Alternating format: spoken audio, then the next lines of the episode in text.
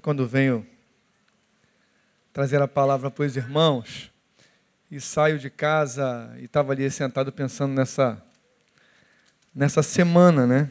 Que acaba sendo uma semana diferente para mim também. Mas ao mesmo tempo que uma semana diferente para mim de não tem jeito, né? Mais preparação, mais oração, começa a, a aumentar o ritmo, né? Vai chegar domingo mais bem preparado, mais bem preparado fisicamente, espiritualmente e emocionalmente. E eu estava lembrando de uma palavra que eu ouvi alguns anos atrás, que muitas vezes nós, como um, um mau atleta, quem me conhece um pouco mais sabe que eu fui atleta muito tempo atrás, já não sou mais, não aguento correr a metade que eu corria mas estava me olhando o culto e pensando o que Deus quer falar conosco, como Deus quer falar conosco, onde Ele quer tocar, onde Ele quer tratar, onde Ele quer abençoar. E estava me lembrando dessa palavra e relacionando isso, sempre consigo automaticamente relacionar isso ao esporte. E fico me lembrando de uma palavra que eu vi muitos anos atrás, de um pastor, de um homem de Deus, falando do problemas, dos problemas que enfrentamos no domingo, quando viemos à igreja, quando chegamos à igreja. E chegamos na igreja, entramos e saímos, como alguns pastores têm falado aqui já, e saímos daqui e falamos assim, pô, hoje não foi muito bom, hoje Deus não falou, hoje não aconteceu como eu esperava. Hoje eu não saí daqui tão abençoado, até eu já disse isso. Mas uma vez esse pastor falou e me incomodou profundamente, relacionando o esporte e falando para nós, como atletas, que o jogo que acontece no domingo sempre será reflexo do treinamento da semana. E isso eu aprendi desde pequenininho no esporte. O meu jogo domingo dependia de todo o treinamento que tive durante a semana, e não só durante a semana, mas que eu tive desde o começo do ano.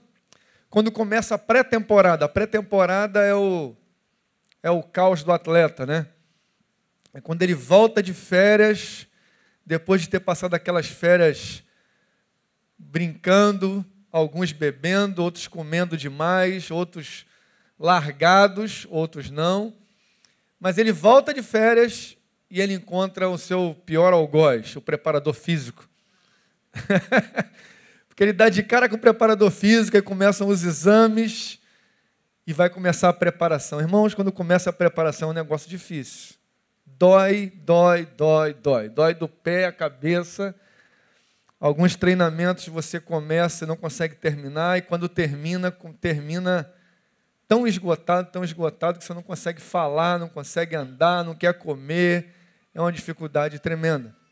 E esse pastor falando sobre isso me incomodou naquela noite, porque muitas vezes eu achava que o culto não tinha sido bom, e ele me explicou nesse dia que a culpa era só minha, de mais ninguém.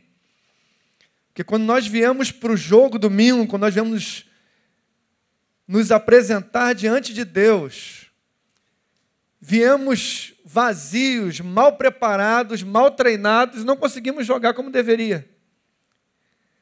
E aquilo me incomodou profundamente, porque eu achava que todo mundo que eu, todo domingo que eu vinha à igreja, eu vinha para assistir, não para jogar. Eu achava que todo domingo eu vinha à igreja para receber e não para dar nada.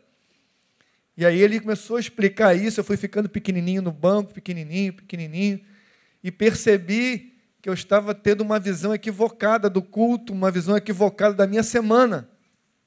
E eu passava a semana toda sem estar com o Senhor, Passava a semana toda sem abrir a palavra, sem orar, sem ter comunhão, sem me, me alegrar na presença de Deus. E chegava domingo, eu queria jogar com desenvoltura. Queria atuar e sair dali. Falei, caramba, que coisa maravilhosa, foi muito bom hoje. E ele aplicou isso ao esporte para mim, foi muito claro, foi muito fácil de entender, porque eu já passei por isso também. Já passei algumas semanas sem poder treinar por causa de uma contusão, por exemplo e você fica fazendo tratamento, esperando chegar o jogo domingo, o treinador fala: você vai jogar. Só que não dá para se preparar para jogar, você vai ter que jogar a si mesmo. E aí, eu, como cristão, na época, começava a orar, né? Falei, Senhor, eu não estou treinando, mas renova as minhas forças. Torna o meu corpo melhor do que ele é, porque eu não estou treinando, mas eu quero conseguir correr, eu quero continuar jogando, eu quero atuar bem. Mas a consciência ficava pesada, ficava preocupada porque eu sabia que eu não tinha feito o melhor durante a semana. Sabia que eu não tinha me preparado bem durante a semana e sabia que corria o risco de não conseguir suportar o jogo. E eu estava meditando nisso ali agora e pensando na nossa semana. Como foi a sua semana, querido? Pensa na sua semana. Lembra como foi o culto domingo passado? Que palavra que nós recebemos aqui? Quem lembra? Glória a Deus. Deus falou conosco. Pastor Alisson foi usado tremendamente pelo Senhor aqui. Mas aquilo foi domingo. Segunda começa o teu treinamento pessoal. Segunda começa a sua preparação para o próximo culto. Quando eu aprendi isso, eu entendi usando o esporte, o que era a vida com Deus. Domingo, reflexo do meu treinamento durante a semana. Porque teve gente que veio aqui domingo passado e saiu daqui abençoado. Amém, queridos? Mas teve gente que entrou e saiu e achou o culto uma droga. Achou que Deus não falou. Uma coisa nós temos certeza, ele não ouviu. Né? Ele acha que Deus não falou mas na verdade ele não conseguiu ouvir. E nem sempre é fácil ouvir a voz de Deus. Nem sempre é fácil ouvir aquilo que Deus quer falar contigo. Porque às vezes o pregador fala, mas você não ouve, porque o que você precisava ouvir não foi exatamente o que o pregador falou. E diante de tudo que o pregador falou, como você já ouviu falar aqui pelo pastor Neil, uma frase era a frase. Uma palavra era a palavra que foi para você. O pregador falou 3.500 palavras num sermão. Nós temos 1.500, 1.200, mil pessoas. Dessas 3.000, duas palavras são para você, duas palavras são para você, duas palavras são para você, dez palavras, talvez o sermão inteiro. Mas quando nós não estamos atentos, preparados, condicionados, concentrados, é possível passar o jogo inteiro sem entender, sem perceber e sem fazer a diferença. Por isso, querido, primeiro bizu de Deus, como diria o Neil, né? É que você talvez nunca tenha pensado nisso. Comece a pensar nisso. Semana que vem tem culto. Outro pastor vai pregar. Mas você vai estar aqui. O jogo de domingo que vem vai depender do treinamento da semana. Então, independente que você vai ouvir hoje, se prepare a partir de segunda-feira. Começa a treinar. Começa a treinar a ouvir a voz de Deus. Começa a treinar a entender os planos de Deus. Começa a entender o que significa essa palavra maravilhosa para que domingo que vem, quando o jogo começar, você está preparado para alcançar, para perceber nos mínimos detalhes a manifestação de Deus nesse lugar. Senão você corre o risco de estar mais um domingo na presença de Deus, porque a presença de Deus é verdadeira nesse lugar, mas você não conseguir perceber nada do que aconteceu. Sair daqui sem experimentar e sem aproveitar esse contato direto com o teu treinador. Porque os seus ouvidos podem estar fechados, porque não estão acostumados a ver e ouvir a vontade de Deus. Amém, queridos? Diante dessas notícias que tivemos agora, né? Eu fiquei aqui ouvindo também essa notícia e percebendo como são as coisas, né, irmão? Como é o mundo que nós estamos inseridos. Talvez ontem à tarde, todo esse grupo de Santa Maria estava se preparando para ir para o baile, né? Preparando a sua roupa, preparando a maquiagem, separando o dinheiro, já pensando no que ia acontecer. Não, hoje eu vou sair com três, quatro meninas. As meninas, não, hoje eu vou pegar os rapazes. E tudo acontecendo naturalmente, como cada um leva a sua própria vida. Dias de festa, dias de luto, dias de alegria, dias de tristeza. Como o negócio é confuso, como os nossos dias são dias difíceis. Como os nossos dias são dias acelerados. Num dia está tudo bem, no outro dia está tudo mal. Como estamos vivendo essa semana inteira, um dia de sol, quem está de férias doido para fazer sol, para ir à praia. Aí na véspera prepara a roupa, prepara o biquíni, prepara a sunga, prepara tudo para ir para a praia. Quando chega no dia de manhã, chuva. Todo mundo rindo aí, quem está de férias sabe o que está falando, né? Alcineia, tadinha, trabalhou o ano todo, esperando chegar janeiro. Chegou janeiro. Falei, amor, deixa tudo preparado na bolsa. Amanheceu, olhou, viu o sol, a gente sai fora. Para tentar um dia de praia, né?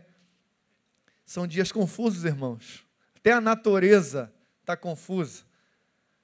Tudo à nossa volta se tornou mais difícil de compreender. Tudo à nossa volta se tornou mais difícil de perceber se é verdade ou se é mentira. Essa semana passada, um atleta, um corredor, um ciclista, né? Cara um fenômeno. Cara ganhou seis vezes a volta da França. O cara é um fenômeno do esporte. Uma instituição não governamental liderada por ele levanta milhões para atender crianças, para abençoar outras vidas. De repente ele falou: tudo mentira.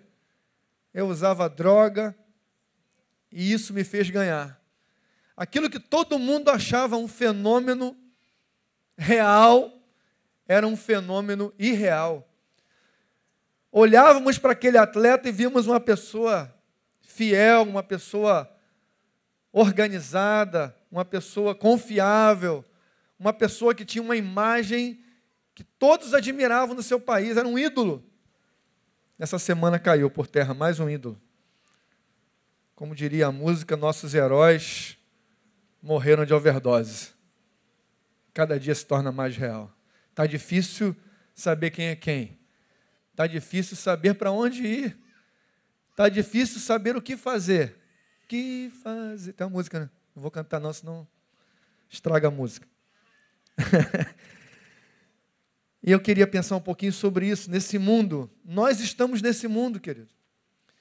Nós fazemos parte desse mundo e fazemos parte, temos que fazer parte. Como ouvimos semana passada, o mundo espera a manifestação dos filhos de Deus. O mundo está confuso, o mundo está caótico, o bicho está pegando. Por isso mesmo se espera dos filhos de Deus. Nunca se esperou tanto dos filhos de Deus como nos últimos dias. Nunca se esperou tanto da manifestação dos filhos de Deus. Num mundo confuso e que ninguém encontra resposta, aonde está a resposta? Quanto mais confuso, quanto mais estranho, se procura a solução. E aonde está a solução? Quem pode dizer? Quem pode apontar um caminho? Quem pode alcançar uma solução para o meu Problema. Nunca se esperou tanto dos filhos de Deus. Nunca se desejou tanto alguém que pudesse dizer aonde ir, o que fazer. Nunca. Voltando para o esporte, quando eu jogava ainda, eu era o único atleta cristão no time que eu jogava. O único. Era observado por mais ou menos 30 atletas, todo mundo esperando um deslize, todo mundo me vigiando. Quando a bola saía pela lateral, eles ficavam no treinamento esperando se eu falava que saiu mesmo ou se não saiu. Coisa boba, né? Uma brincadeira às vezes, naquele dois toques, que era só uma brincadeira, mas se a bola saísse meio centímetro e eu continuasse com a bola, eu falasse assim: não, não saiu não. Ah, você. Você depois fala que é crente, né? Irmãos, era um negócio sinistro, não podia dar um deslize Qualquer um que fosse, eu era apedrejado dentro de campo e fora de campo também. O tempo todo vigiado. Mas aí, outro dia, conversando com um amigo, falamos que hoje o tempo mudou. Todos os clubes que você vai, aonde você entra, tem quatro, cinco atletas cristãos. Algumas equipes com dez atletas cristãos. Equipe de judô, equipe de jiu-jitsu, aonde você vai, tu vê crente. É crente, tudo quanto é jeito. Mas, infelizmente, esses mesmos cristãos de hoje, nós estamos enfrentando um problema terrível. O clamor aumenta pela manifestação dos filhos de Deus, mas os filhos de Deus nunca foram tão omissos. Os filhos de Deus nunca se calaram tanto. Os filhos de Deus nunca se esconderam tanto. Não sei se agora porque se tornou tão comum, é mais fácil se, se, se esconder. Porque na época, nem se eu quisesse me esconder, não dava. Era tão difícil que, mesmo se eu quisesse passar despercebido, não dava, porque só tinha eu. Eles percebiam claramente quem era quem, era fácil discernir quem pertencia ao Senhor e quem não pertencia ao Senhor. Hoje eu não sei se porque somos muitos, espalhados pelas empresas, pelos colégios, pelas ruas, pelas lojas, pelas por tudo quanto é lugar. Não sei se por essa multidão andar agora junto, não sei se ficou mais fácil se esconder, porque eu nunca vi tão pouca manifestação dos filhos de Deus. Eu não sei, não sei o que está acontecendo. Se você sabe, depois você me fala. Mas isso me incomoda profundamente. E outro dia, conversando também com uma irmã, amiga, minha cunhada, e a gente falando de um grupo especial, de um grupo especial, não, de um grupo de pessoas, e ela falou assim, assim mano, não fala isso não, porque isso aí, esse grupo aí é a nata. Esse grupo aí é um grupo especial, porque você está admirado de ver a fé, a esperança, a manifestação desses filhos de Deus, você está falando isso, mas porque você, esse grupo é um grupo seleto. Esse grupo é um grupo especial. Essa palavra ficou no meu coração, mas não caiu bem. Falei, por que, que esse grupo é um grupo especial? Por que, que esse grupo é um grupo seleto? Se quando eu olho para a palavra de Deus, eu vejo que Deus, quando separou um povo, Ele queria que o povo fosse um povo seleto. Ele queria que o povo todo fosse um grupo especial. O grupo todo fosse um grupo que fizesse a vontade dele o grupo todo fosse alguém, pessoas, mulheres, homens, crianças, adolescentes, que viviam na presença de Deus e pudessem influenciar e pudessem se manifestar de todas as formas. E aí eu comecei a meditar nisso e isso resultou naquilo que a gente vai falar hoje aqui. Queria que você abrisse Mateus capítulo 4.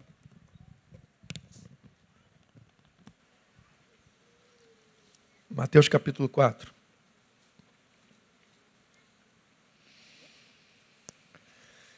Nesse mundo de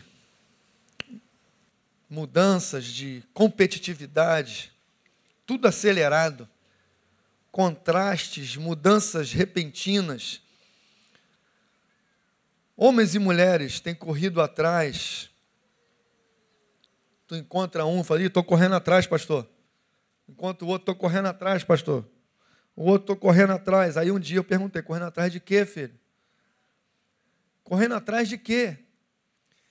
E você só encontra gente correndo, mas correndo mesmo. O cara está batalhando, está lutando. Mas ele está correndo atrás, correndo atrás. E essa notícia desse acidente lá em Rio Grande do Sul, não, como é que é? Era Rio, Rio Grande do Sul. Talvez 180, mas desses 180 vamos dizer que tem uns 130 universitários correndo atrás, correndo atrás de uma formação, correndo atrás de uma nova profissão, correndo atrás de algo justo. Talvez alguns desses pais que estão chorando hoje, com certeza, juntaram dinheiro a vida toda para pagar. Correram atrás um ano, anos e anos, anos e anos, juntando dinheiro, guardando dinheiro para investir na vida do filho. Filha, você agora pode ir para a faculdade, que eu juntei dinheiro a vida toda, e você agora vai poder fazer a tão sonhada universidade. Você vai ser o nosso filho, o único da família que vai se formar o único médico, o único engenheiro, o único professor, o único enfermeiro, você vai ser o único. Ninguém conseguiu estudar, só você vai conseguir, porque eu corri atrás, juntei dinheiro a vida toda e você vai poder ir para a universidade. Festa na casa, os parentes vêm, vamos enviá-lo para a universidade. Isso acontece muitas vezes. Muita gente correndo atrás. Correndo atrás de quê, queridos? Nesse dia de tanta confusão, tanta insegurança, tem gente correndo atrás, eu sei que tem. Nos adolescentes aqui, um dia eu perguntei e sobre profissão, a gente fez algumas palestras, alguns irmãos foram lá dar exemplo de algumas profissões. 90% deles estavam querendo fazer a carreira militar. Perguntava para um, não, quero, não, quero eu fiquei olhando aquilo, fiquei um pouco incomodado. Porque numa sociedade onde há confusão e insegurança, todas as famílias estão buscando o quê? Segurança. Instabilidade. Estabilidade. Estão, estão, estão querendo que o filho, o mais rápido possível, passe numa prova para se tornar alguém que vai daí em diante estar com o seu futuro garantido até a aposentadoria.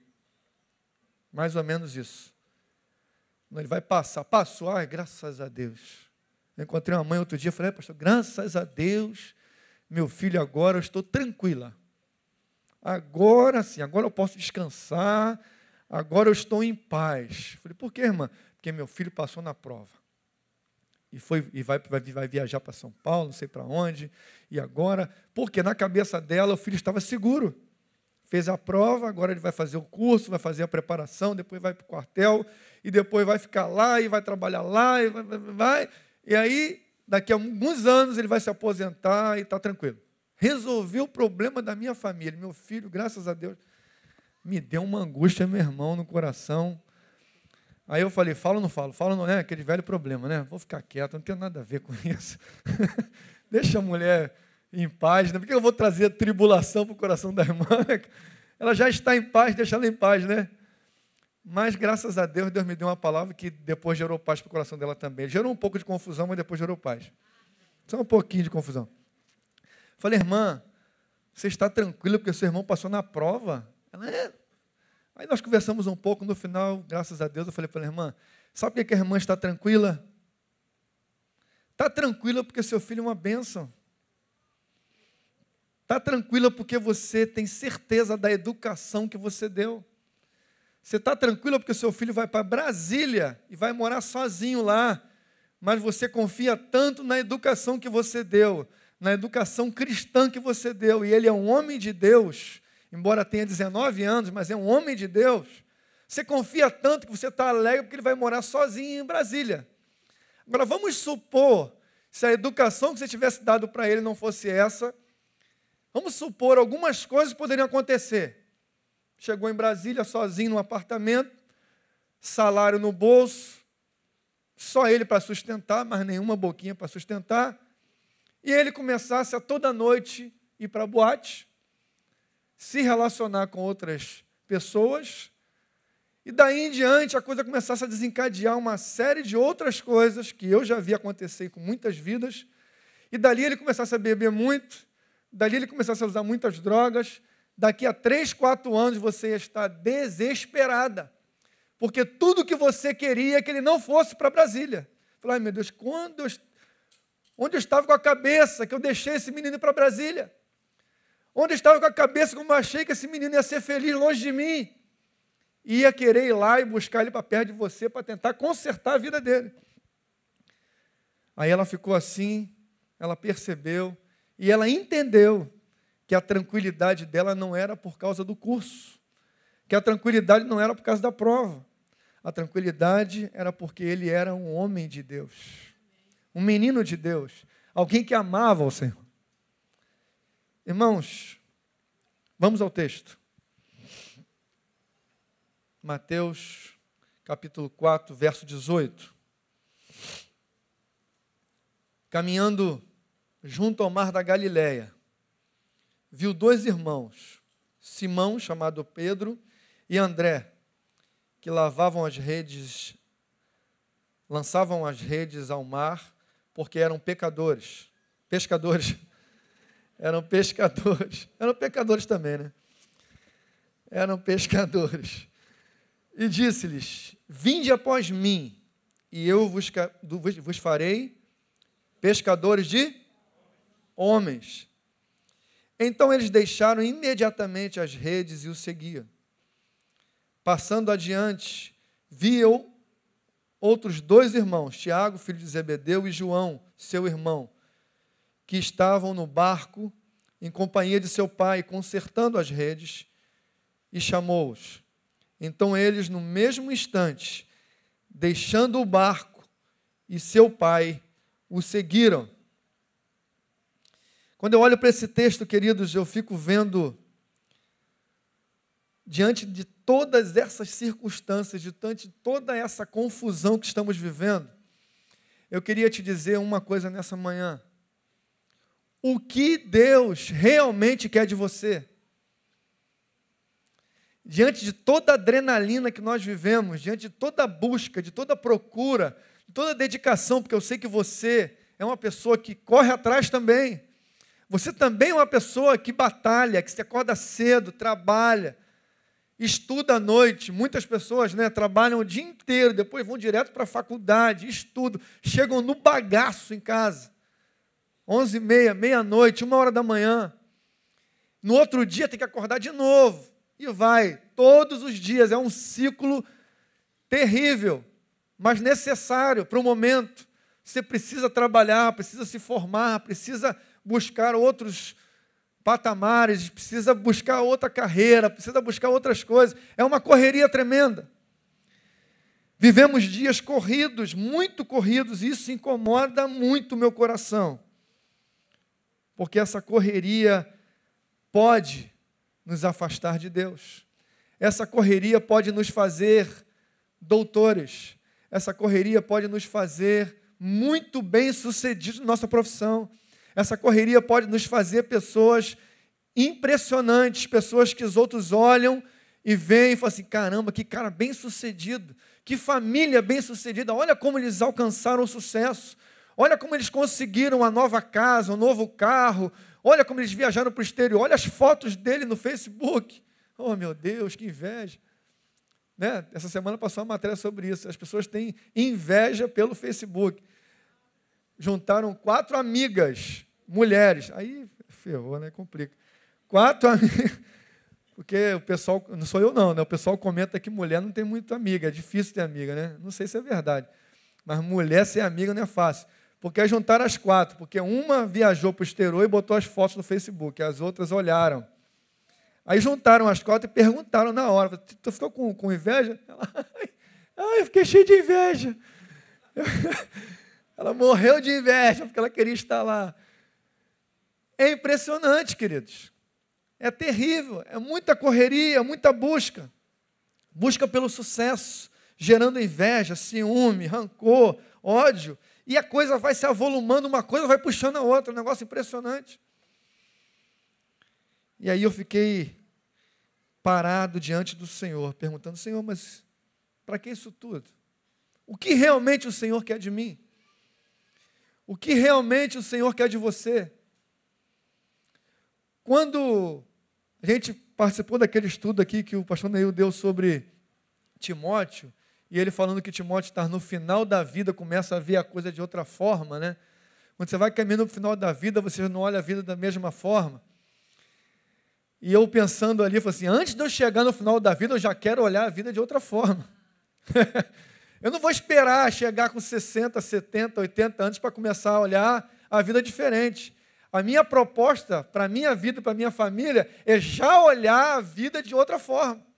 É já olhar para a vida agora, porque ainda tenho alguns anos para viver, e aí eu vou viver com muito mais qualidade do que viveria. E o desafio para nós, queridos, como cristãos, a proposta de Deus é que você seja feliz. Só que não tem como ser feliz entrando nessa corrida desenfreada, não adianta. Não tem como, a gente quer ser feliz, mas a gente está seguindo o percurso errado. A gente quer ser feliz, mas está andando pelo caminho errado. A gente quer ser feliz, mas está correndo atrás daquilo que não é para correr. A gente quer ser feliz, mas não está fazendo aquilo que a palavra de Deus manda fazer. A gente quer ser feliz, mas não faz aquilo que tem que ser feito. Por isso, tantos irmãos, companheiros nossos, salvos pelo Senhor, vivendo uma vida infeliz. Não sei se você conhece algum, mas eu conheço alguns. Que são meus irmãos em Cristo. São pessoas que Deus ama, que canta aqui conosco toda semana. Deus me ama, Deus me ama. Eu sei. Só que o amor de Deus não faz a vida dele melhorar. Mas não é por causa de Deus, é porque como ele encara a vida, como ele, o que ele corre atrás faz ele se tornar uma pessoa infeliz. Embora esteja salvo, embora eles pertençam ao reino de Deus. Mas a vida se torna um fardo pesado para carregar. Um fardo difícil de carregar. Mas a proposta de Deus não é essa. O que Deus quer de mim? E aí, quando eu olhei esse texto, eu fiquei impressionado, porque esses caras estavam correndo atrás. Esses homens aqui estavam correndo atrás, estavam trabalhando, trabalhando muito. De madrugada pescando, lutando, batalhando pelo seu pão, pelo seu peixe, como cada um de nós. Mas essa proposta de Deus aqui me impressionou, esse texto me chamou a atenção nessa semana. Eu já li esse texto milhares de vezes, mas essa semana ele saltou aos meus olhos. Deus, quando olhou para aqueles homens trabalhando na labuta do dia a dia, que era uma coisa saudável, salutar para todos eles, para a família deles, para os filhos dele, para a mãe dele, para o pai dele, para todo mundo era uma coisa boa. Jesus, quando olha para eles, fala assim: Cara, vocês estão, são pescadores, mas eu tenho uma proposta diferente para vocês. Eu quero transformar vocês em pescadores de homens. Olha que coisa esquisita. Os caras eram pescadores, os caras estavam acostumados a pescar, estavam trabalhando. Imagina uma proposta dessa. Eu estou aqui no meu trabalho, ganhando meu pão tranquilamente, sem incomodar ninguém. Passa uma pessoa, fala assim: ó, larga e vem, que eu vou transformar você em outra pessoa eu vou, tra vou, transformar a sua atividade, vou transformar o seu objetivo, vou começar a transformar a sua vida e você vai se tornar uma outra pessoa. Você vai se transformar de um pescador de peixe para pescador de homens. Eu imagino essa proposta diante da situação confusa. Alguém que estava acostumado a trabalhar com peixe vai ter que trabalhar com homem. Alguém que batalhava pela comida e estava acostumado a tirar o peixe da água e o peixe morrer, ele vai ter que inverter a posição e vai ter que começar a pescar pessoas que estão mortas e transformar em vida. A posição começa a se inverter. E essa proposta é a proposta do reino de Deus. É transformar cada um de nós em alguém que está habituado a transformar vida em morte, transformar morte em vida. Isso traz satisfação ao coração de qualquer pessoa, querido. Isso traz, isso traz satisfação, isso traz prazer à vida de qualquer pessoa. Quando você começa a perceber que a sua vida, ao invés de levar morte, está levando vida. Catuca o teu, teu irmão aí e fala, irmão, começa a transformar mortos em vivos. Cutuca ele. Empurra ele, para ele acordar, que tem gente dormindo. Ficaram até tarde ontem, estão cochilando, né? Essa é a proposta de Deus, queridos. O reino de Deus é para você e para mim. Mas nós vivemos uma crise na igreja brasileira. Essa proposta parece que foi para Pedro, seu irmão, seus amigos, mas essa proposta parece que nunca chega até nós. Essa proposta parece que só chegou para o pastor Lindoval, pastor Alisson, Paulo Elias e os outros pastores. Parece que essa proposta que Deus fez foi só para esse tipo de pessoa, é só para um tipo, é só para uma característica. Mas não, queridos. Esse texto mostra que eram pessoas normais, igual a mim e a você. Eu jogava bola. Você faz o quê? Você é marceneiro? Você é pedreiro? Você é professor? Qual é a sua profissão? Qual é a sua ocupação? O que, que você faz? Para Deus não interessa isso. Interessa quem você é, não o que você faz. Deus, quando olha para você, está nem aí com a tua profissão, porque Ele sabe que qual seja a tua profissão, na tua profissão, aonde você anda, aonde você vive, você pode ser transformado e se transformar em alguém que vai transformar outras pessoas em pescadores de homens. Essa é a proposta do reino, simples assim. Às vezes eu, a gente conversa, eu falo, caraca, eu, é tão simples. Tão simples. Irmãos, olha para a sua vida, eu olho para a minha vida, como o pastor Doval disse, eu também, de vez em quando eu paro, dou aquela meditada, algumas horas. O que, que eu estou fazendo da minha vida? Atrás de que eu estou correndo? Por que estou correndo tanto? Será que eu não posso diminuir um pouco o meu ritmo para poder fazer a vontade de Deus também? Porque esses aqui largaram tudo e imediatamente seguiram a Jesus. Nem sempre a proposta no reino é que você largue tudo que está fazendo, tua profissão, tua faculdade, tudo, larga tudo e vai servir a Jesus. Não é isso. É tornar a tua profissão, tornar aquilo que você faz em alguma coisa que não impeça você de se tornar um discípulo de Jesus. Porque se a tua profissão impede que você seja um discípulo de Jesus, tem alguma coisa errada. Eu conversei com um rapaz um tempo atrás, e ele começou a falar, a vida dele estava muito ruim, estava muito esquisita. Ele começou a contar, eu comecei a pesquisar um pouquinho, perguntar por quê. Aí logo ele mesmo deduziu, e quando ele foi contar o que ele fazia para trabalhar e para ganhar dinheiro, ele já falou, contou, falando assim: não, mas eu já estou querendo sair, sair disso, pastor. Eu não falei nada. Mas o que ele fazia, não havia como fazer as duas coisas. O que ele, como ele procedia, o trabalho que ele estava desenvolvendo era tão complexo, tão complicado, tão ilegal, que não tinha como andar daquele jeito e viver na presença de Deus. Então ele mesmo, quando começou a contar, já falou: Não, eu estou trabalhando nisso, mas eu já estou vendo outra coisa, já estou saindo fora. Porque ele já tinha percebido que o que ele fazia impedia que ele se transformasse em alguém melhor impedia que ele se tornasse um discípulo de Jesus. E é simples, querido. Nesse texto também me diz que, além dele trabalhar com pessoas como eu e você, em qualquer área, qualquer profissão, qualquer empresa, aonde você está, o que você está fazendo, Deus quer estar contigo e fazer de você um discípulo de Jesus. Amém, queridos? Além disso,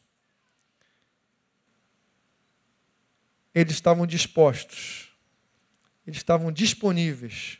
E aí é que está o problema.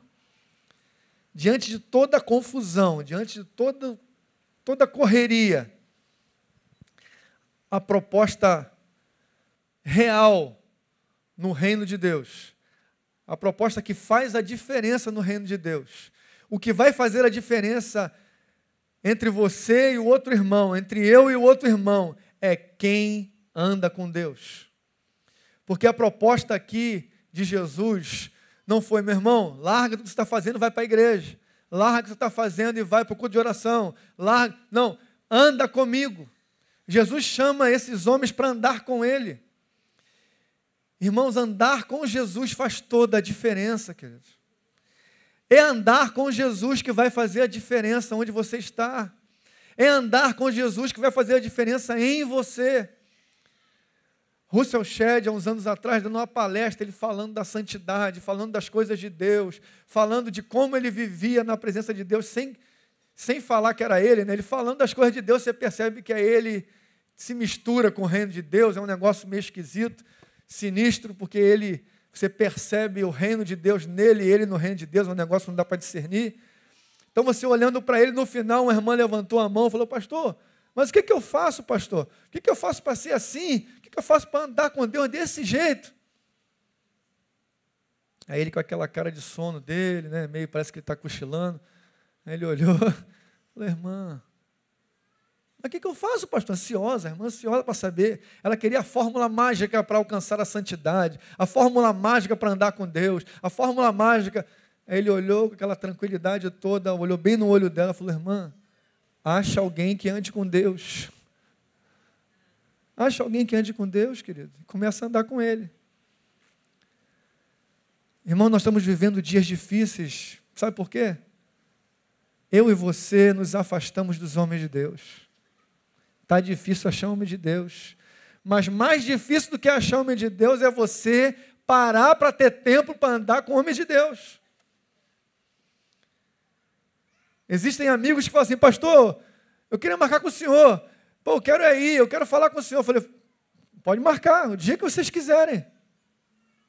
Ah, é, mas não dá, essa semana não dá. Eu vou, eu vou contar uma experiência daqui da nossa igreja. Algumas irmãs, um dia me procurou Falou, pastor, nós queremos, nós queremos, aquela euforia, né? Nós queremos sentar com o Senhor, queremos conversar com o Senhor, queremos abraçar o Senhor, queremos ouvir do Senhor, queremos ser discipulados pelo Senhor. Eu falei, pô, marca aí, pastor, marca aí. Aí passou uma semana, duas semanas. Ela, pô, pastor, senhor está no furo comigo, está com furo com a gente, senhor não marcou ainda, pastor, senhor não marcou ainda. Eu falei, irmãs, calma. Não, marca, pastor, marca, pastor. Eu falei, não, então tá bom. O dia que vocês quiserem, vocês podem marcar o dia e a hora, vocês vão definir. O que aconteceu? Não, segunda nós temos ensaio, não sei de quê. No outro, na terça nós temos não sei de quê. Na quarta nós temos não sei de quê. Na quinta nós temos não sei de quê. Na sexta nós temos não sei de quê. Na sábado nós temos de quê. Domingo é o culto, pastor. Então, continue disponível. Quando Deus criar um outro dia, só tem de segunda a domingo, filho. só tem esses aí. Se tu achar um outro dia, se Deus criar um outro dia, também vou estar disponível para vocês, para a gente sentar, conversar, bater papo e falar das coisas de Deus. Irmãos, pensa bem. Qual é o nosso problema? Quanto tempo você passa sem sentar com alguém que é de Deus? Quanto tempo você vive sem sentar para conversar e ouvir de alguém que é de Deus? Você sabe quem é de Deus. Você sabe quem realmente vive com Deus. Quem vive com Deus é perceptível. Quando você senta com Ele, você percebe, não, né? Quanto tempo você não senta? Porque não dá tempo. Estamos correndo atrás. A proposta do reino de Deus é muito simples, querido. Senta com alguém que anda com Deus e começa você a andar com Deus. Tua vida vai melhorar. Pode ter certeza, a minha melhorou. Quando eu comecei a procurar os homens de Deus, queridos, quando eu comecei a priorizar, a sentar para ouvir os homens de Deus, a minha vida mudou. Mas isso é para qualquer um, queridos. Essa palavra que a minha cunhada falou há dois meses atrás ficou incomodando meu coração. O reino de Deus não é para três ou quatro. Essa experiência de ser discípulos de Jesus não é para três ou quatro. Essa experiência de ser discípulo de Jesus é para todos nós, independente da faixa etária, independente da profissão, independente de onde você vive, se você mora num palácio, se você mora na comunidade, se você tem uma casa simples, uma casa luxuosa, isso não depende de nada disso, só depende do tempo que você dedica à presença de Deus. Quer ser feliz? Separa tempo para estar com Deus, querido. Não tem como, não tem outro caminho, não tem outra fórmula. Estamos carentes da manifestação dos filhos de Deus. Mas cadê os filhos de Deus? Os filhos de Deus estão atribulados demais. Os filhos de Deus estão correndo atrás demais. correm atrás, correm atrás, correm atrás, e a bênção está vindo atrás e não te alcança nunca. Para um pouco que a bênção te alcança. É aquele cara que, que, que o texto fala: a sombra do onipotente descansará. O cara sai debaixo da sombra, vai lá para o sol, fica revoltado porque o sol está quente e fica: sombra, vem, vem, sombra, vem. Não, vai para a sombra e fica na sombra, porque na sombra do onipotente vai ter descanso.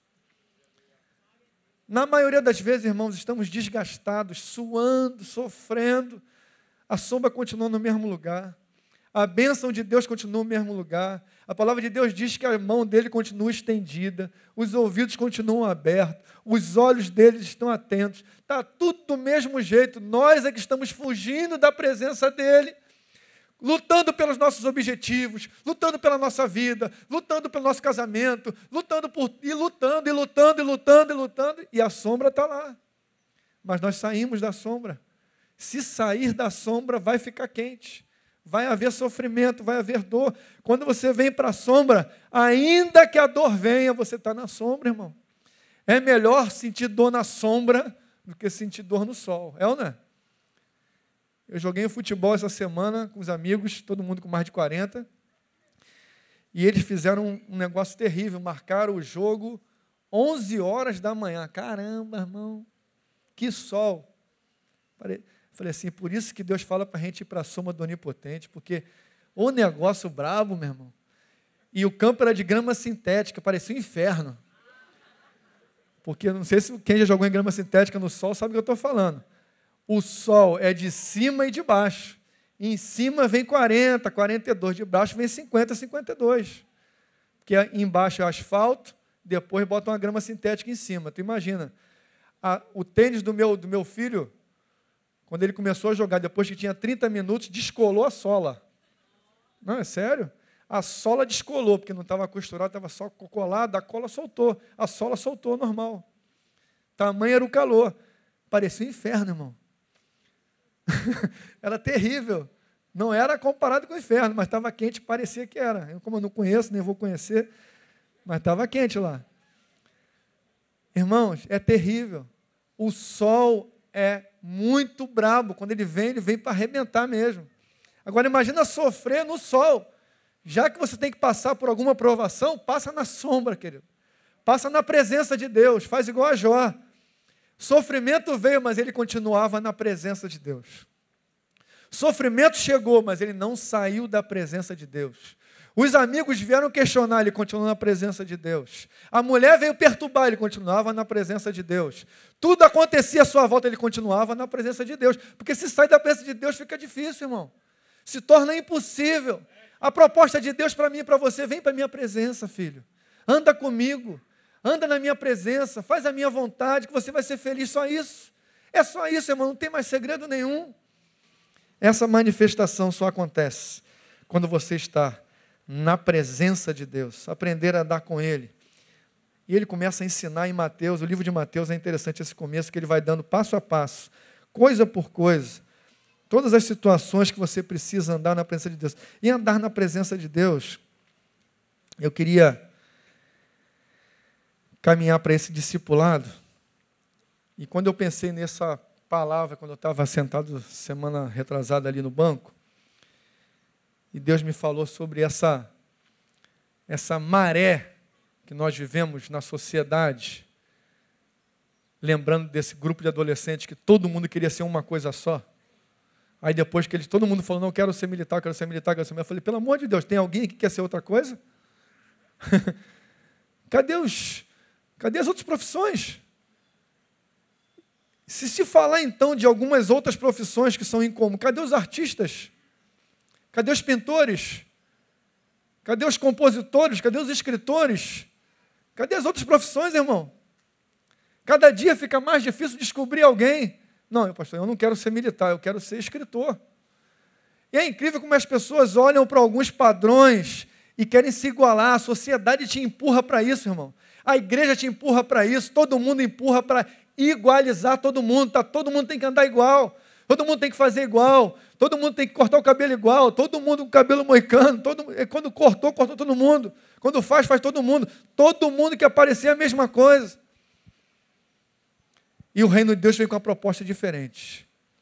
O reino de Deus vem tirar você dessa normalidade e te levar para algo fora do normal. É incrível como que há 20 anos atrás, o normal era encontrarmos algum irmão na faculdade, chegava lá, era fácil identificar, era cristão, batia um papo, porque o normal do cristão era ser cristão. Parece uma coisa absurda isso? Hoje o mais difícil é encontrar um cristão na faculdade que é cristão. Há pouco tempo atrás encontrei um amigo falou assim: fulano, é... aí falou assim, não, esse rapaz me conhece. Aí porque ele me conhecia, aí depois de três anos se identificou como, como cristão. Aí a pessoa falou assim, pô, mas eu convivo com ele há três anos, nunca identifiquei ele como cristão. Três anos na faculdade, irmão nunca foi identificado como cristão, nem para quem andava perto dele, nem para quem andava assistir a aula toda semana. Não conseguia identificar. Mas quando nós olhamos para o reino de Deus, para os discípulos de Jesus, Pedro falava assim: Não, eu não sou, não sou. É, tu é sim. Eu já percebi que tu é desse pessoal aí. Ele, não, ele ia para outro lugar, o pessoal, não, tu é, tu é crente sim. Tu é, tu é discípulo de Jesus. Não, não sou. Enquanto a gente antigamente se escondia e falava que não era crente, e o pessoal olhava, é sim, você é crente sim, seu sem vergonha. Agora não, agora tem que procurar, tem que procurar muito. Pô, mas nem tem certeza? Fulano é? Ah, mas não parece. Nós fomos para o outro extremo. Às vezes o pastor Neil cita aqui, eu fico lá também meditando, né? Ele fala assim, não, porque as irmãs do coque, e não sei o quê, que não sei o quê, e falando das vestimentas, nós estamos, ele, eu não sei se ele já percebeu, mas estamos com outro problema. Nosso problema não é mais com as irmãs, aqui não, quase não encontra. Nós estamos com outros problemas, irmão. É que as irmãs estão sem coque, mas sem saia. Sem... Aí já é outro problema, né, irmão? Porque a gente, o Neil fala muito do outro lado, né? Não, porque quer aparecer que é crente, pô, mas também parecer que é prostituta também não dá, fera. Se vai para o outro lado, aí Aí complica a situação. Porque antigamente a gente fala, né, o Neo comenta muito isso. Ah, porque não precisa desse cor, esse cabelo, tem que raspar o debaixo do braço, tem que raspar a perna, a gente ri pra caramba. Mas nós estamos com outro problema, fera. Que a galera foi para cá, agora raspa o braço, raspa a perna, malha a perna, mas a perna fica de verdade. Pô, e depois mete a sainha 5 centímetros, aí complica. Aí já é outro extremo, fera. é o reino de Deus, o reino do equilíbrio. Eu vou para a academia, malho, mas volto e boto o shortinho um pouquinho mais abaixo, senão fica complicado.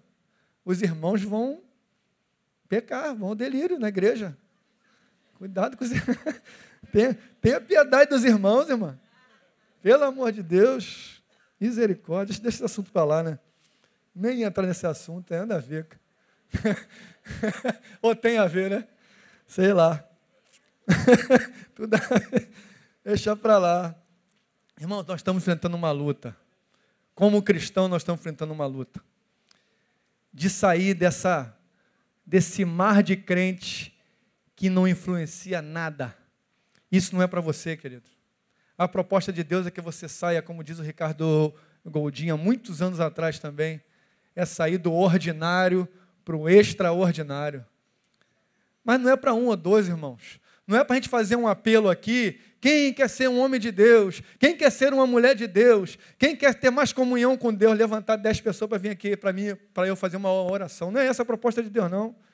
Proposta de Deus é para essa massa todinha aqui, ó. É para todo mundo ser homem de Deus e mulher de Deus. A proposta do reino de Deus é para você também que está lá no último banco e você que está aqui no primeiro banco. Não tem discriminação, todo mundo é tratado igual diante de Deus. A proposta do reino de Deus é para todo mundo ser homem de Deus e mulher de Deus. Não tem especial, irmão. É só quem se aproxima mais ou quem se aproxima menos. A gente conversando outro dia, Paulo Elias, falando das missões, missões. Aí quando tu fala em missões, então, levanta três ou quatro. Não, eu quero ser missionário, pastor. O resto é o quê? Quem não é missionário no reino de Deus é o quê? Faz o quê? Qual é a proposta mais? Qual é a outra proposta que tem no reino de Deus? Me diz qual é a outra proposta no reino de Deus a não ser missionário. Só que vocês e eu muitas vezes entendi errado que missionário era o cara que estava na África, sofrendo, sendo espancado, passando fome. Não, irmão. A proposta do reino de Deus é só uma: fazer discípulos de todas as nações. Fazer discípulos de todos os cantos, todos os lugares, todas as onde você for, a tua proposta, a tua vocação, o seu chamado é fazer discípulo de todas as nações. A proposta dessa irmã não é só interpretar aqui, é fazer discípulo de todas as nações. É fazer discípulo, é discipular, é abençoar, para que eles se tornem discípulos e possam discipular a outros. Essa é a proposta do reino de Deus, simples assim. Você pode começar a orar, falar, Senhor, o que, que Deus quer para mim? O que, que o Senhor quer para mim, Deus? Eu não sei o que, que Deus quer para mim, eu já estou aqui 20 anos na igreja, eu queria um ministério. Deus já tem um ministério para você, irmão. Seja discípulo e faça discípulo, tá bom já. Se tu fizer isso, tá bom pra caramba. Não precisa fazer mais nada. Não precisa trabalhar em mais nada. Se você for discípulo e fizer discípulo, tá bom demais. O reino de Deus está completo em você. Que é o que diz a palavra de Deus. Mateus 28. Indo por todo mundo, não é ir, não indo. Você vai andando e vai fazendo discípulos. Você Onde você trabalha mesmo? Hã? Na Barra da Tijuca? Oh, coisa ruim. é o que? Empresa lá, né? Empresa de turismo aí. Aí você atende algumas pessoas? Não, você trabalha na, dentro, né? Interna. Mas tem contato com algumas pessoas na empresa, né? De vez em quando tem, toma um café, né? almoça junto. Me diz qual é a função dela na empresa. Não quero nem saber. Ela tem uma função lá. Qual? Ser discípulo e fazer discípulo. Não me interessa o que ela faz. Não me interessa qual a habilidade dela. Para o reino de Deus não interessa. O que interessa é se lá onde ela está, ela é discípulo de Jesus e faz discípulos para Jesus. Porque quando Deus olhou para esses discípulos aqui, eles eram trabalhadores. Falou assim: Eu vou transformar você em pescadores de homens. Essa é a proposta do reino de Deus, meu irmão. Toma vergonha na cara. Entenda isso de uma vez por todas. Para de brincar de evangelho, querido. Porque se você não fizer o que é para ser feito, você vai continuar infeliz. Você vai continuar vindo à igreja todo domingo buscando de Deus, a bênção de Deus. A bênção de Deus já está liberada sobre você, irmão. A bênção de Deus já está sobre você. Eu já parei de orar por isso há muito tempo. Ah, Senhor, derrama a tua bênção. Ah, já derramou há muito tempo, irmão. E porque eu sou abençoado, consegui um casamento abençoado, consegui filhos abençoados, consegui casa abençoada, está tudo abençoado, mas já estava abençoado há muito tempo atrás. Eu não fiquei orando, Senhor, Senhor, me dá uma esposa abençoada. Não, a esposa veio, irmão. Deus me deu a esposa abençoada, porque a bênção estava liberada sobre a minha vida, eu já andava com Deus. Quem anda com Deus, a bênção já está sobre você. Não precisa orar mais, não, irmão. Para com esse negócio de ficar só pedindo, pedindo a bênção de Deus. Não precisa pedir, a bênção de Deus já está liberada sobre você. Ou você entende isso de uma vez ou não entende. A gente continua brincando de crente, correndo atrás do rabo o tempo todo. E o reino de Deus precisando ser estabelecido. Professor, um dia eu entendi isso, nem eu pregando aqui, falou assim: a sua profissão, você usa para quê? Aí eu fiquei lá revoltado, falei, ué, como assim? Você se formou para quê? Na hora que ele começou a falar, eu entendi. A minha profissão também é para o reino de Deus. Aí eu comecei a pedir a Deus discernimento e sabedoria para como eu poderia usar a minha profissão para o reino de Deus. Aí naquela época, muitos anos eu montei uma ginástica para senhoras. Quando começou a ginástica, o bicho começou a pegar lá, irmão. Eu não fazia nada, dava aula, algumas irmãs aqui participaram, participaram naquela época, e começou a gente ser curada, gente ser abençoada. Quando eu fiz o primeiro aniversário, a primeira festinha, abri para testemunho. A aula de ginástica da testemunho, o que, tem uma coisa a ver com a outra? Mas quando acabou o dia, aniversário, aí, sabe como é que é a ginástica de senhora, né? Tem nada light, bolo, salgadinho, refrigerante. Ginástica no, coitado, tem que malhar muito, porque é muito bolo, muito salgadinho, muito refrigerante. Acabou, vamos dar uma palavra agora no testemunho. Levanta um, eu falo assim, não, eu queria dar um testemunho. Ah, porque eu tomava remédio. Eu falei, ai meu Deus, ela vai falar que parou de tomar remédio. Fiquei preocupado com o testemunho, mas foi a, real, a realidade. Ela foi curada. Ela foi curada malhando, fazendo ginástica, porque eu botava um louvor e porque o tempo todo que eu dava aula eu começava a levantar as minhas mãos e orar e abençoar, não por causa de mim, mas porque a bênção de Deus já estava sobre mim, porque a bênção de Deus já me acompanhava, a bênção de Deus já estava no local, as pessoas vinham e saíam abençoadas, normal, é natural. Aí você fala assim, pô, você está falando isso para se vangloriar? Não, mano, estou falando uma coisa que é normal. E é para ser normal na tua vida. Por que, que hoje o normal não é mais normal e o que não era normal é normal? O problema hoje é que aquilo que era para ser normal não é mais normal. Quando você fala de bênção, de milagre, brincamos essa semana, né? O pessoal olha para a nossa cara assim, a gente feinho assim, mas olha para a nossa cara e vê a gente tão feliz, fala, pô, esses pastores devem estar tá bombando, é muito dinheiro, hein, velho? Ele não sabe da missa metade, né?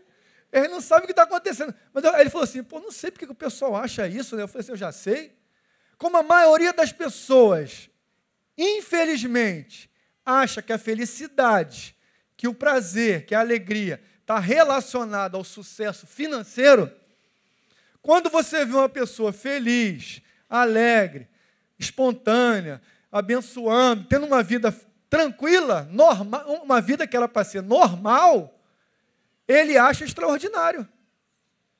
Ele acha, pô, esses caras devem estar ganhando muito dinheiro. Poderíamos estar, seria melhor ainda, mas não estamos.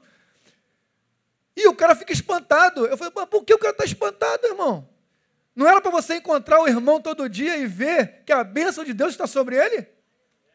Não era para você conviver com o irmão e ver que ele é um homem feliz, embora enfrente lutas, desafios, problemas, confusões, perseguições, tribulações, como Paulo sofreu, mas no final posso todas as coisas daquele que me fortalece.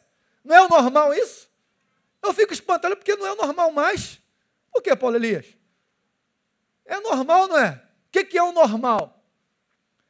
Quando você vê alguém que é de Deus, qual é o normal? É viver para Deus. O cara é crente, o cara é cristão, se declara filho de Deus, é para ele viver como filho de Deus ou não? Só que hoje, quando a gente encontra o cara vivendo como filho de Deus, pela fé, que ama, que é amado, que espalha o reino de Deus, faz a vontade de Deus, ele é o anormal. Ele é a exceção. Mas por quê? Por que temos que ter um, dois, três, quatro missionários? Se a proposta do reino de Deus é que todos nós fôssemos missionários do Senhor. Isso é para todo mundo, meu irmão. Porque o discípulo de Jesus automaticamente está credenciado a ser um missionário. O discípulo de Jesus começa a encarar a vida de outra forma. O discípulo de Jesus não é um, não, não, tem, não, não cai na, na, na, não é uma pessoa ordinária, ela começa a se tornar extraordinário, mas é uma pessoa comum como outra qualquer.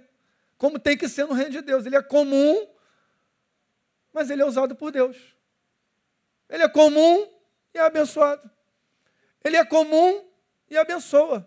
Ele é comum e enfrenta as dificuldades com disposição. Ele é comum e faz a vontade de Deus. Aí o cara chega do outro lado, o cara é crente também, fala: ah, tu vai fazer isso? Tu vai devolver o dinheiro? Tu vai falar a verdade? mas o normal não é esse, irmão? Não, mas aí, pô, tem que ver, tem que saber. Ué, mas o normal não é isso? Eu separei um monte de texto aqui, não vou falar nada. Já acabou a hora.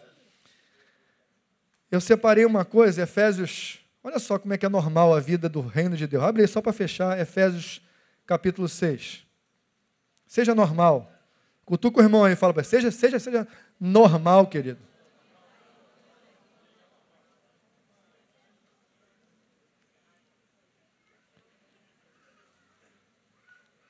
Efésios 6. Olha só. Como é para ser no normal? Quer ser feliz? Seja normal, filho. Normal. Normal. O que se espera do filho de Deus é que ele seja assim, ó. Aí começa a falar da relação do dia a dia. Tem gente muito preocupada em demonstrar sua espiritualidade de formas extraordinárias, na frente de todo mundo, para todo mundo ver. Mas aí quando Deus começa a falar, e como Paulo escreve aqui a eles, fala assim: ó, vocês vão ser verdadeiros filhos de Deus, vocês vão ser extraordinários. Falou, Marquinhos? Deus falando com o Marquinhos, Marquinhos, você vai ser um discípulo extraordinário. Aí vai e faz o seguinte, Marquinhos. Aí diz assim, ó, filhos, Efésios 6, obedecei a vossos pais no Senhor, pois isso é justo. Olha só que extraordinário. Meu Deus, esse filho obediente, que milagre. A gente quase não encontra um garoto obediente hoje. Esse não, esse é crente, ó, é obediente aos pais. Versículo 2: Honra o teu pai e a tua mãe, que é o primeiro mandamento com promessa, para que te vá bem e sejas de longa vida sobre a terra. Aí o cara olha assim, por que, pastor? Qual é o normal hoje? É o filho ser obediente aos seus pais? É o filho honrar o seu pai? Até na igreja, irmão, não é normal mais. É uma praga diabólica. A gente está preocupado em matar o diabo lá fora, mas o diabo está aqui dentro. A gente está preocupado em repreender o diabo, Satanás, mas o cara não consegue obedecer o seu pai. Mas o normal não era para obedecer? O cara não é filho de Deus? A palavra de Deus não diz obedecer ao seu pai? Se o cara não, não, não obedece, o que está acontecendo? Qual é o problema? A gente está preocupado em fazer as coisas mirabolantes e o feijão com arroz não consegue fazer. Obedecer o meu pai, eu tenho que obedecer o meu pai, não interessa. Ah, mas eu, eu questiono. É questão escambau, irmão. Obedece teu pai. Alguns adolescentes chegam aqui para mim, não, porque o meu pai me proibiu, meu pai. E daí? Se ele proibiu, você não, não, não vai poder vir, acabou. Ah, mas eu quero vir no congresso que vai ser maravilhoso, a banda vai tocar, o céu vai descer, o, o chão vai, vai, vai, vai sair do chão, sei lá. Vai acontecer milagre aqui, e daí fica em casa e obedeça teu pai, vai ser o maior milagre da tua vida. Aí fica com raiva de mim. Porque ele queria estar aqui, a festa está aqui. Mas o amor ao Senhor está em casa. É muito melhor obedecer ao pai e ficar em casa do que não obedecer e vir para a igreja e achar que está adorando a Deus. Eu já contei para eles algumas, algumas vezes, meu pai era terrível. Tinha dia que eu me preparava todo. Falei, pô, hoje. Claro que eu não era cristão, né, irmãos? Mas hoje eu vou sair, o bicho vai pegar e tal. Me preparava, me perfumava, me arrumava para tentar me dar uma melhorada. Ia. Quando eu chegava perto do portão, ele, vai aonde? Aí eu gelava, né? Aquele gelo pega do pé, vai até a cabeça. Falei, ai meu Deus, é hoje. Vai aonde? Bigodão, grandão. A mão dele dava três da minha, de largura, de espessura e comprimento. Falei, se ele me der um tapa, já era. É lona. Vai aonde? Não, pai, eu vou, vou sair. Isso eu já, né, adolescente, jovem. Não, hoje não vai sair, não. Aí eu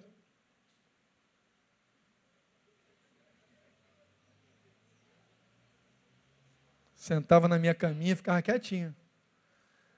Na minha cabeça eu falava, pô, que coisa ridícula, ilógico. Irmão, era tudo ilógico. Não interessa. Ele mandou, vou ter que fazer. Só isso. Aí eu falo com os adolescentes hoje, mas não tem lógica.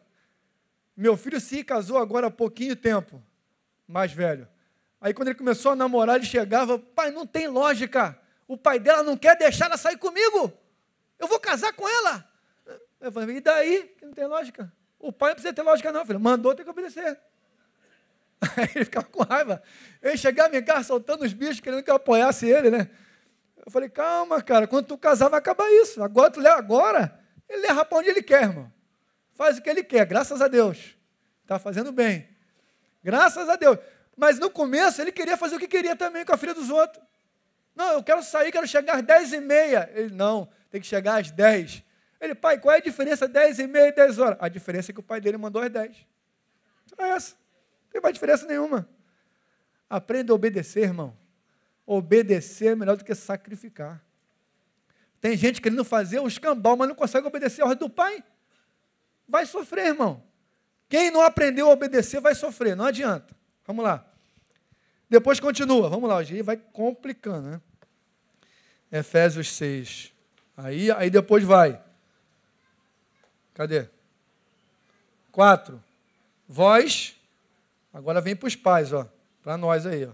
Pais, não provoqueis vossos filhos a ira, mas criai-vos na disciplina e da admoestação do Senhor. Quer ser espiritual, irmão? Quer ser um pai extraordinário? É só não irritar seu filho, cria ele na admoestação do Senhor, na disciplina. Mas os pais são indisciplinados, querem criar o filho na disciplina. Vai passar sufoco. A maioria dos pais que eu converso estão passando sufoco porque eles são indisciplinados. Os filhos imitaram ele, são indisciplinados também. E agora ele está desesperado, quer disciplinar. Já não dá mais, está brabo. Porque tu era um indisciplinado, teu filho parece contigo, ele é indisciplinado. Quer ser espiritual? Vá lá, disciplina seu filho. Ame seu filho. Não perturbe seu filho, deixa de ser chato e você vai ser espiritual. Agora, o que é normal para o crente, até para o crente agora é extraordinário. O pai que consegue caminhar desse jeito, o pai que consegue abençoar o filho, disciplinar o filho, trazer o filho no caminho do Senhor, é exceção. Ué, mas como assim? O certo não é, não é esse no reino de Deus? Não era para ser assim? O natural não é esse?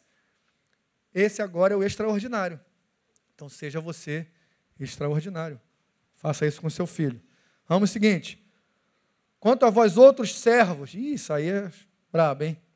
Como todos nós somos servos de alguém, de algum lugar, obedecei a vosso Senhor segundo a carne, com temor e tremor, na sinceridade do vosso coração, como a Cristo, não servindo à vista, olha só que complicação, como para agradar a homens, mas como servos de Cristo, fazendo de coração a vontade de Deus servindo de boa vontade como ao Senhor e não como a homens, certos de que cada um, se fizer alguma coisa boa, receberá isso outra vez do Senhor, quer seja servo, quer seja livre. Irmãos, tá, tá brabo. Tá brabo. Quem é dono de empresa, fala assim: não, eu vou contratar esse irmão, que ele é crente, já leu esse texto, e ele vai ser um servo fiel. Vai trabalhar enquanto eu estou vendo, enquanto eu não estou vendo, vai trabalhar mais ainda, porque ele sabe que ele é servo do Senhor e ele vai ter que fazer não para mim, ele vai fazer para o Senhor. Agora me diz uma coisa: é uma realidade? É o normal? Eu conheço algumas pessoas que têm empregados. Aí eu vou perguntar aí como é que são os crentes lá? Falo, Pô, são os piores. São os mais 7-1 os mais enrolões. Chega atrasado, dá desculpa. Se você quer sair cedo, dá desculpa sair cedo. Na hora que eu viro as costas, fica enrolando, não trabalha, não faz o certo.